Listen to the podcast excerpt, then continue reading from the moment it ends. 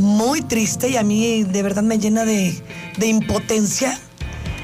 Fíjate, Dianita, que Mónica Dossetti está sufriendo agresión por parte del propio hermano, quien intentó estrangularla. Hay videos que no vamos a difundir en las guajolotas, pero que ya están en todos los medios.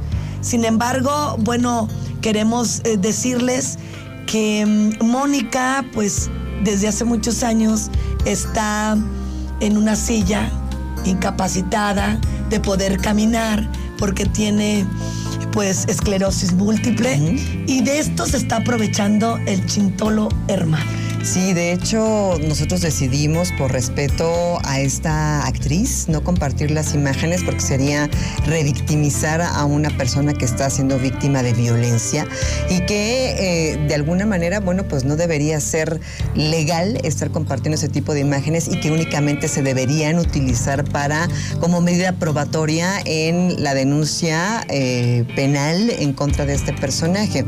Sin embargo, bueno, pues eh, hay un periodista, entre comillas, que sacó estas imágenes de una cámara de vigilancia y que son las que se han estado compartiendo a través de redes y medios electrónicos y digitales. El punto es que sí, efectivamente se ve claramente como ella está siendo eh, víctima de un eh, casi feminicidio porque la tratan de estrangular, además de muchos maltratos que se ve que ha estado sufriendo en repetidas ocasiones.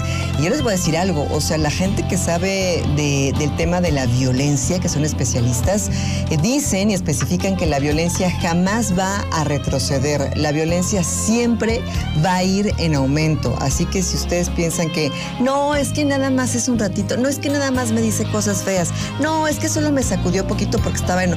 Siempre la violencia va en aumento y cuando no se, no, uno no se separa de esa violencia puede terminar en un feminicidio, ¿eh? que lo, es lo que probablemente podría Oye, no, de verdad, suceder. Me da un coraje se los digo de corazón, ¿qué le pasa al hermano? Tienen que de verdad diagnosticarlo a él mentalmente. no, no, no. Fíjate que no.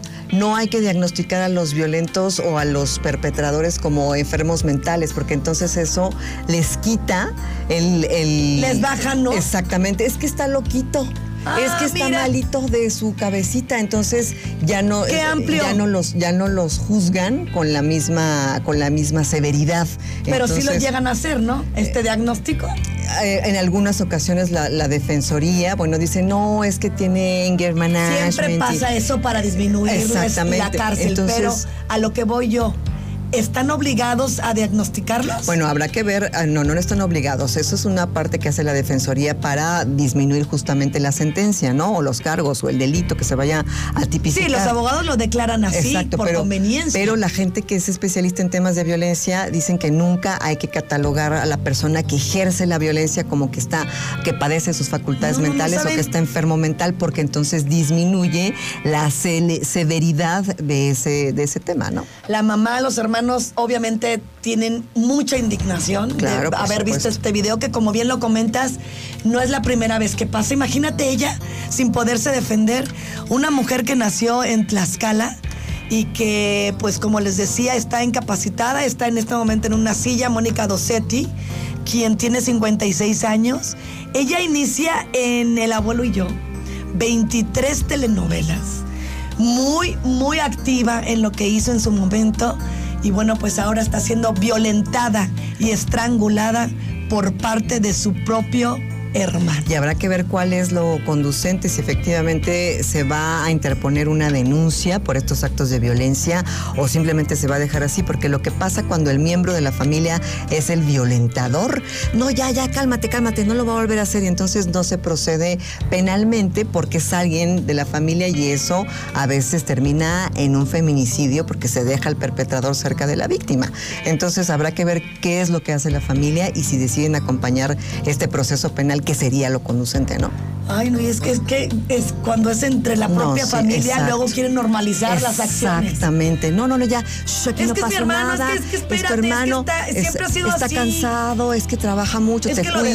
desesperas. Exactamente, Y exactamente. por eso él agarra No, exacto. la cuerdita para poderte Y estrangular. se, y se justifica muchas veces esos, esos niveles de Porque violencia, pero no debería. aparentemente nada más la quiere asustar. Pues- no llega pero eso hacen muchos y eso termina en feminicidios. Claro. Entonces, eso se tiene que tener. Habrá que seguir muy de cerca este caso y ver si efectivamente hay una denuncia penal que se interponga en contra del hermano por estos actos de violencia en contra de la actriz que se encuentra postrada derivado justo de una esclerosis múltiple. Tengo hambre. Si tienes hambre, te invita a Grupo Pasta. Ellos tienen, ya sabes, muchísimos ¿Y vas restaurantes. para allá, no? Sí, voy para allá. ¿Vas a la hostería? Voy a ir diablo. Oh. Bueno, Se también me gusta, también Se me me gusta. antojó muchísimo una, una ensalada. Il diavolo ti voglio bene, io mi chiamo Diana, e buongiorno tutto il mondo. Ahí vas a encontrar, pues, este menú con los clásicos paninis. Cómanse uno de arrachera.